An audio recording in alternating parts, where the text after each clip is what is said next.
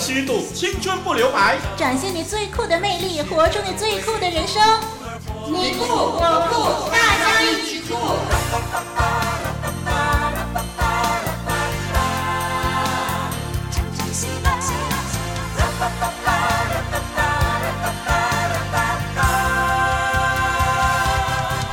来自阿根廷的高尔夫名将若伯文森，在他的高球生涯中，有一件事特别值得我们回味。有一次，文森打赢了一场比赛，他在十八洞的终点接过赢球奖金后，对着摄像机微微一笑，便往休息处走去。半路上，有一个妇人拦住他，这个妇人满脸忧愁，对文森说：“先生。”今天是你的好日子，可是我就没你那么幸运。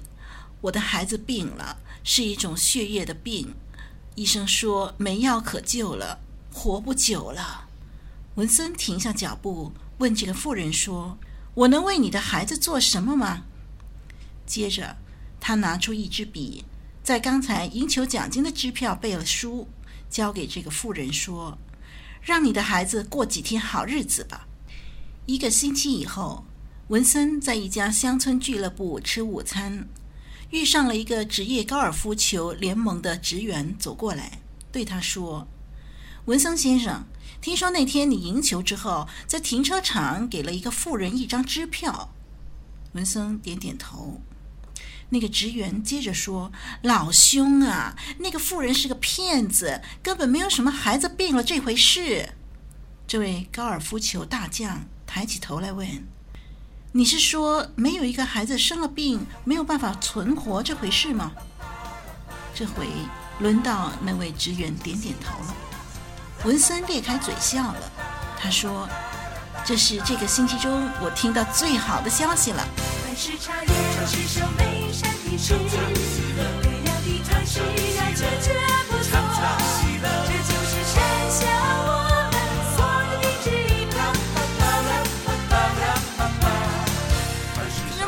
好，我是丽文。听众朋友，你好，我是林老师。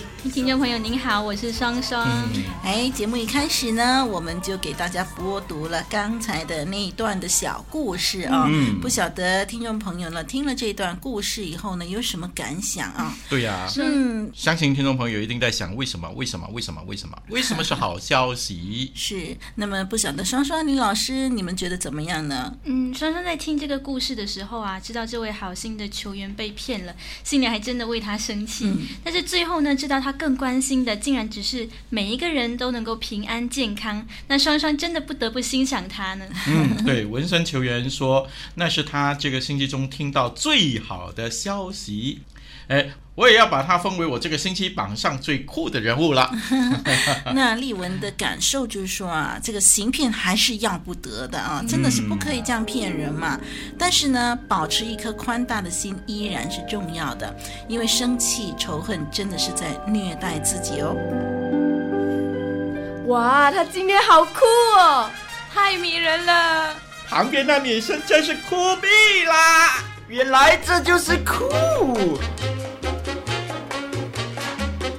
你也可以很酷。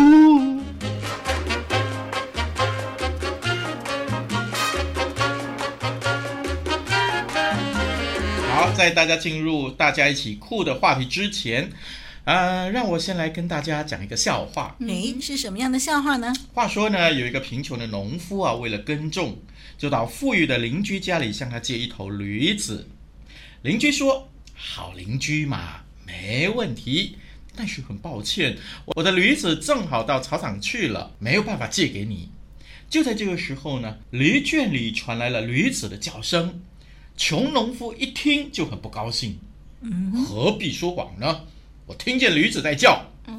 邻居说：“我们这么多年的朋友了。”你竟然相信一只会叫的驴子，也不相信我吗？嗯，听众朋友，如果是您，您会相信您所亲眼看到、亲耳听到的事实，还是相信这位所谓多年的朋友所说的一些糊弄人的话呢？盼望您做出正确的决定。嘿，没错，在这个最酷的事实的单元当中呢，我们所说的呢，都是听众朋友能够亲自见证的。嗯，就让我们用客观的态度来思考世界的起源吧。万物是上帝创造的吗？人是猿猴变的吗？还是上帝创造的？宇宙是怎么形成的？生物是进化而来的吗？真相只有一个，揭开真相，认清事实，最真的证据，最酷的事实。过去几集呢，我们都在讨论计算年代的方法，从地球有多老，以及恐龙是否真正是一亿年前的生物。哎，两个主题中啊，我们已经讨论了两种进化论学者的计算法了，就是辐射线半衰期的所谓绝对计算法。哎，我们也讨论过它是何等的不绝对啦。嗯、那么标准化石的计算法，哎，我们也谈过它是多么样的不准确，都是一些自圆其说的原型的理论。所以呢，到如今呢，用科学的方法推算在历史记载以外的年代，严格上来说还是不知道。嗯、但是呢，科学推算年代的方法还有第三个。哎，我们上一次说，我们这一次呢要谈碳十四的计算法了。那么基本上呢，这也是辐射线半衰期的计算法之一，也就是我们今天要讨论的计算方法。简单的来说呢，有四个步骤。啊，哎，不如就请双双跟丽文为我们讲解一下吧。嗯，好。那么第一种碳十四的计算来源就是啊，太空呢会不断有宇宙光打进地球大气层，而产生了高速度的中子。嗯，这中是中间的中啊，中子。那么当这些中子碰到大气层的氮气的时候呢，就会产生碳十四了。嗯哼。再来，像普通碳就是碳十二。碳十二呢，里面会有碳十四，所以碳十二这些碳十四也能够与氧气结合，成为二氧化碳。那植物光合作用是吸收了这些辐射性的碳气，就保持了一个平衡。那科学家就假定，在这个植物里面的碳十四的比率是和大气层里面是一样的。这个数目呢，目前是一比一万亿，就是一万亿的。一呢，后面有十二个零，就是一比上一万亿，就是就表示说，在每一万亿个碳十二中就有一个碳十四。嗯，没错。那么既然呢，食物当中有碳十四，那动物吃植物呢，这些碳十四就加进动物的身体里头了。虽然呢，无论是在植物或者是动物的身体里头的碳十四会不断的衰退而变回氮气，但是呢。生物活着的时候呢，它是不断的从大气层啊、呃、吸收新的碳十四的，嗯、所以科学家就假定了，生物活的时候呢，它身体里头的碳十四的比率是跟大气层里头的碳十四的比率是相同的。对。那么生物死了之后呢，自然就不会再呼吸，也不可能吸收养料了。嗯、所以它的尸体里头呢，原有的这个碳十四呢，在慢慢的衰退的时候，就没有新的碳十四来取代。嗯，那这样的话，尸体里头的碳十四跟碳十二的这个比率呢，就会渐渐的啊相距越多。科学家就认为说啊，这个尸骨里头的这个比率可以告诉我们这个生物到底死了多久。好，那目前呢，碳十四的半衰期呢，大概是有五千五百年。也就是说呢，在大概五千五百年，一个尸体里边的碳十四呢，有一半会衰退成氮气，这就是碳十四的计算法。说得好，哎，这个计算法呢，表面上看起来比我们之前所讨论的计算法更加的准确，但是呢，它也有一些假设呢，我们需要探讨一下的。然后我们来看一看合不合理啊？好，第一呢。计算者先假设了大气层里头的碳十四的比率呢，在生物还活的时候是与现在的比率一样的。嗯，其实这比例呢和地球大气层的环境有直接的关系。嗯，那么如果生物活在大气层比较有保护，那么这样的碳十四的比率呢就会比较低了。是。那么生物的尸骨的年代呢就会比真正的年龄显得更长久一点。嗯而事实上，圣经告诉我们在洪水以前，呃，就是大概在公元前四千多年以前呢、啊，地球的气候环境和现在有相当不同的。是。那么这一点呢，我想以后我们再慢慢的谈。不过我们先对这个洪水以前的气候有一点的认识。嗯嗯。还有呢，他也先假设了动物在活着的时候啊，碳十四的含量和当时大气层一样。嗯。但是呢，事实上有一些生物是排斥同位素的，嗯、所以就会发生一种错误，就是当有人拿活着的蚌蚌类用碳十四的计算法来计算的时候，竟然算出它已经死了三千年 嗯，哎呀，这也相差太远了吧？没错，哎，对呀、啊。另外呢，因为碳十四的半衰期啊，只有。刚才丽文你说五千五百年嘛，对吗？嗯、啊，超过三万年的计算就不可靠了。对啊，因为所剩下的碳十四太少了。是，所以用碳十四来算出一块煤炭有几亿年，这是不可能的。对，嗯。第四呢，啊，就是碳十四的计算法先要求了。该样本要有碳，嗯。啊，用来计算一般的化石呢就不可能了，啊，因为顾名思义嘛，化石是该骸骨或者是尸骨中含有碳的成分，这些的成分都已经被石英换掉了，再也没有含碳了，是。换句话说呢，恐龙的化石是不可能用碳十四来鉴定出一亿年来的。是，所以呢，我们就可以看见说，碳十四的鉴定法虽然是在系统上比较封闭，可是却没有办法给我们算出好像这个进化论所要求的漫长年代。没错，嗯、而且就算是在三万年之内的日期啊，它的准确性也受到古代环境跟现代环境的差异影响。万物是上帝创造的吗？人是猿猴变的吗？还是上帝创造的？宇宙是怎么形成的？生物是进化而来的吗？真相只有一个，揭开真相，认清事实，最真的证据，最酷的事实。看到了碳十四有这么多的差错哈，现在让我们来看看圣经提供了我们什么样的资料吧啊。那么第一呢，生物既然同时被造，那么自然呢也同时生存了啊。那么虽然在这几千年来也有已经不少已经绝种了啊，所以我们人类的脚印如果和恐龙的脚印并存在石层的里头呢，那不足为怪的啊。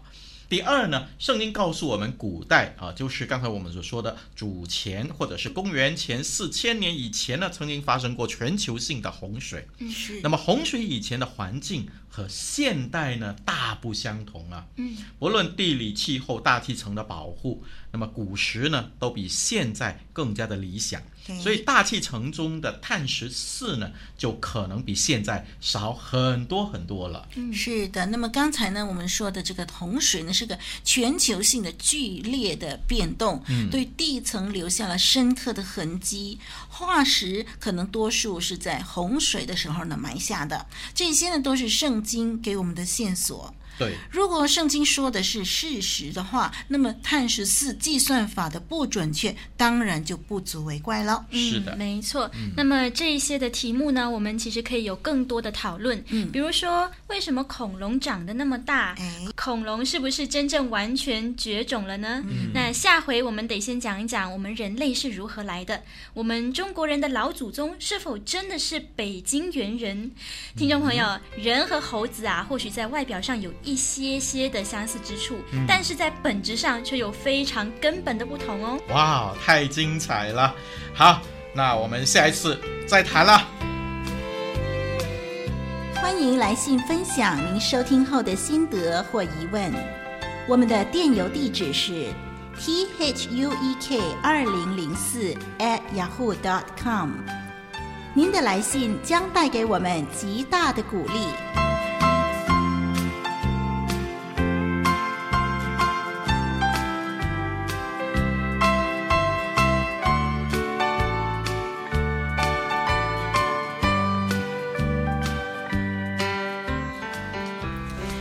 好，接着下来呢，又是要听听双双设身处地呢，来发表呢他所见所闻，让我们从双双的角度呢来看看，如果双双是当事人的话，会有什么反应，会有什么动作？嗯，如果我是他。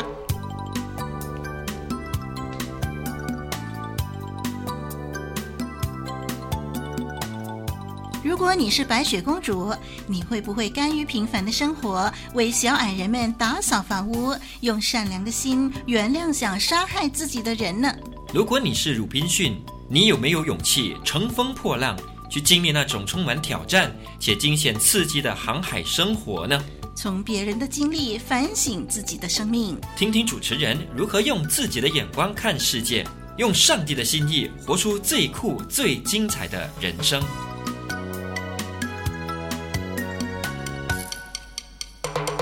我想每个人多多少少都会有点经验，在中小学时期参加一些比赛，努力了很久很久，却到最后什么奖项都得不到。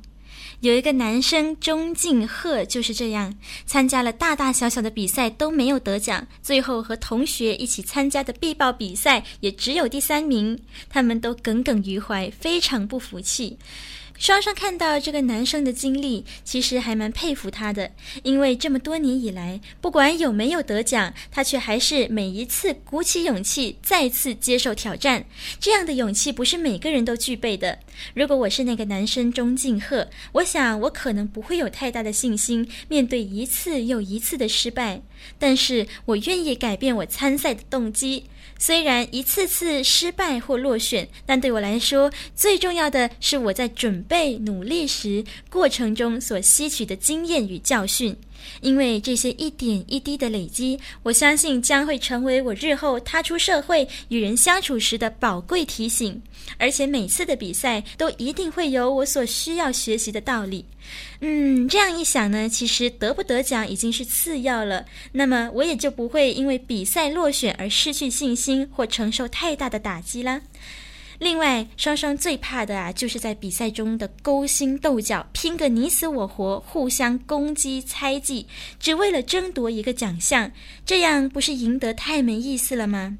所以，对双双来说，只要在每场比赛中尽了全力，那得不得奖都没有关系。重要的是，人人能在比赛中互相关爱、学习。因为在许多年以后啊，奖状、奖杯已经没什么意义了，反而最美丽的回忆是来自于大家一起努力、有哭有笑的友谊。从别人的经历反省自己的生命，听听主持人如何用自己的眼光看世界。用上帝的心意活出最酷、最精彩的人生。是的，过程呢，比结果更加的重要。过程啊、呃，付出的精力，过程中有友谊的培养，过程中有思考的训练，那么这些呢，可能让你一生受用不尽啊。嗯、但是，一纸的奖状呢，却只让你开心片时，以后呢就过往云烟了啊。嗯、所以呢，我觉得双双说的好啊，我觉得双双真的是看得很透、很彻底，很好，加油。好，那么听众朋友，我们大家都知道呢，双双呢，其实呢，这几集的节目都是在客串嘛啊。那么再过不久呢，他就要回到他这个上课读书的地方去继续他的学业了。不过呢，为了让听众啊更多的听到双双的声音呢，我们在大家一起酷这个节目呢，就特别插播了双双给我们提供的两个环节，一个是如果我是他，一个就是今天开始为您播出的他的周记喽。哎，透过双双的周记，我们还是可以继续跟双双有所交流的。嗯，现在呢，就来听听双双的第一篇周记。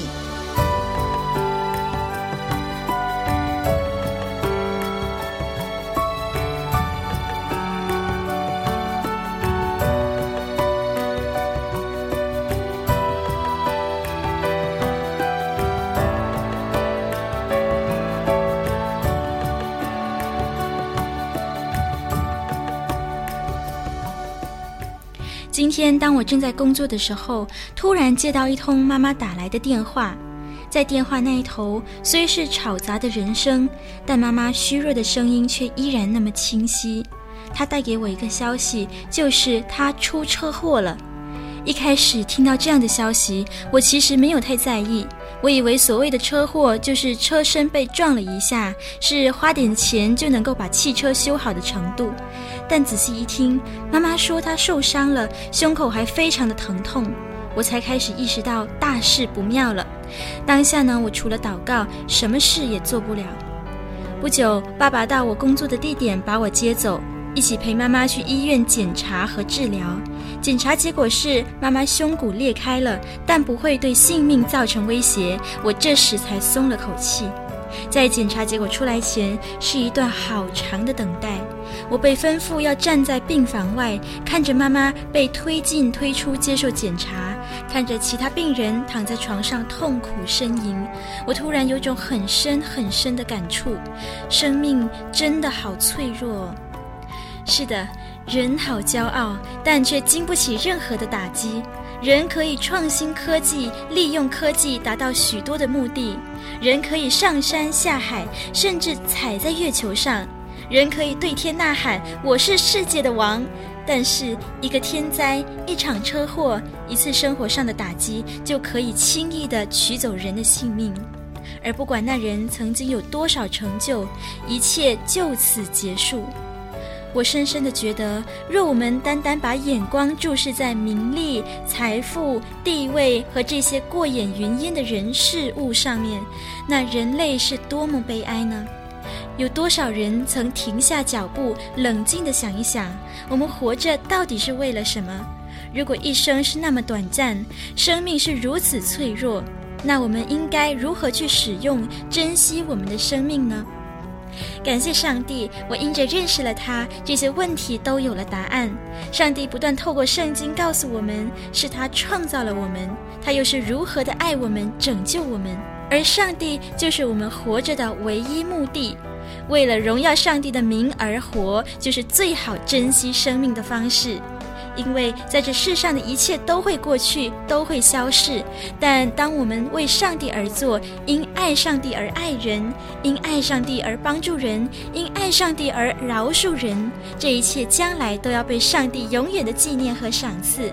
这是每个人都要知道的事实，也是我活在这世上最重要的目的。生命是多么脆弱，但生命在上帝手中却是多么的有价值。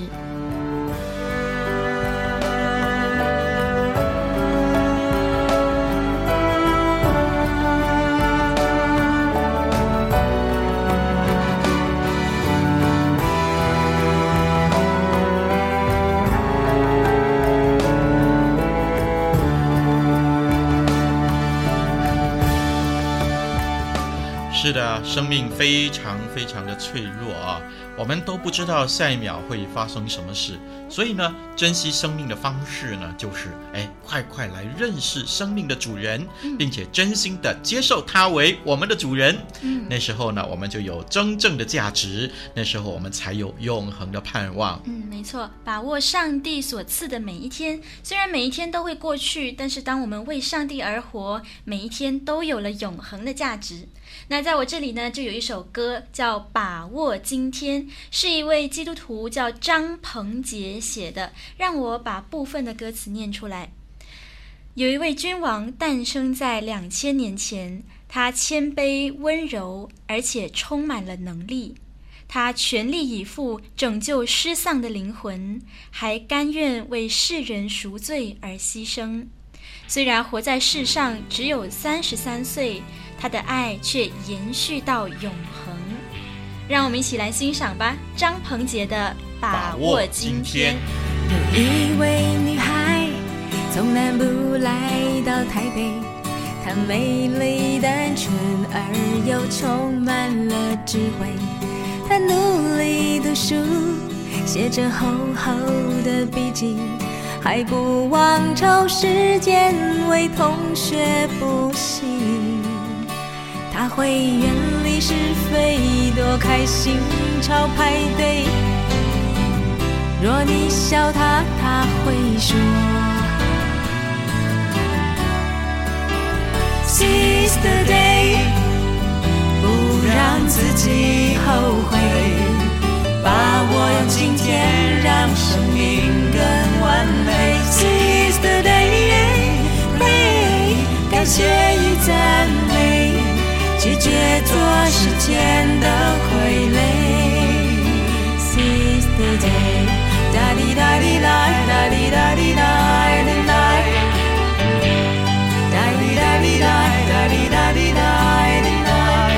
有一位医生来自繁华的巴黎，他放弃高薪，还有大好的前程。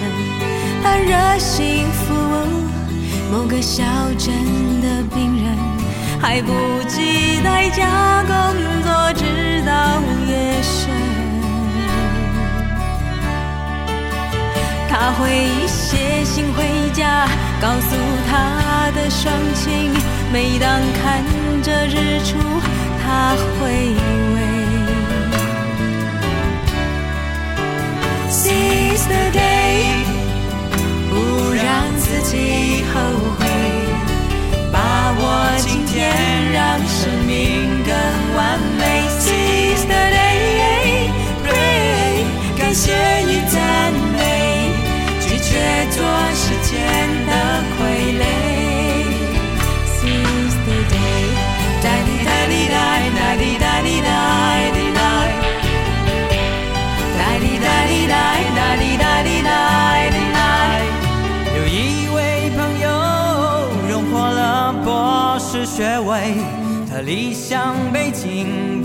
在乎荣华富贵，他决心投入。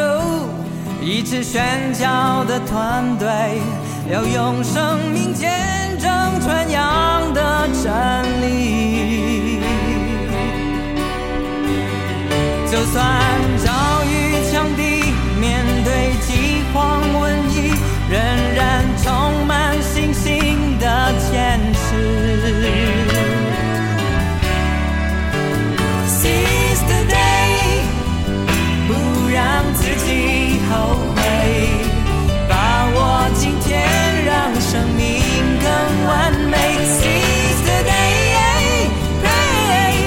感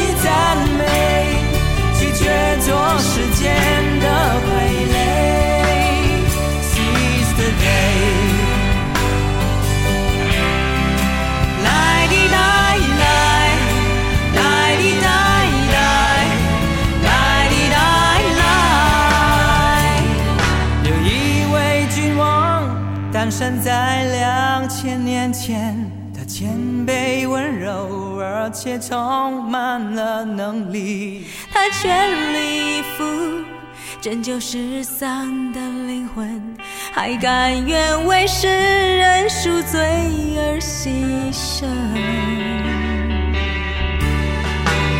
虽然活在世上只有三十三岁，他的爱却延续到永恒。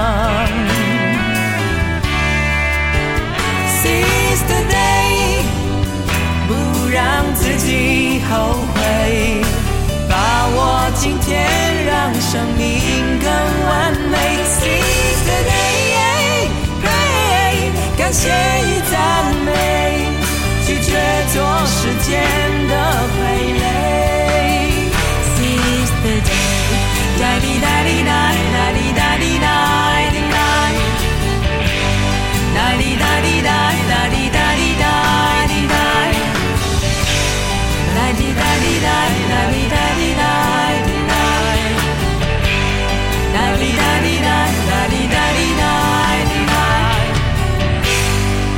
哇，我们三位酷酷的主持人又要跟酷酷的听众朋友说再见喽！别忘了，让我们继续在节目中发现最酷的真理，一起学习，追求真正的酷。我是丽文，我是林老师，我是双双，再见，再见。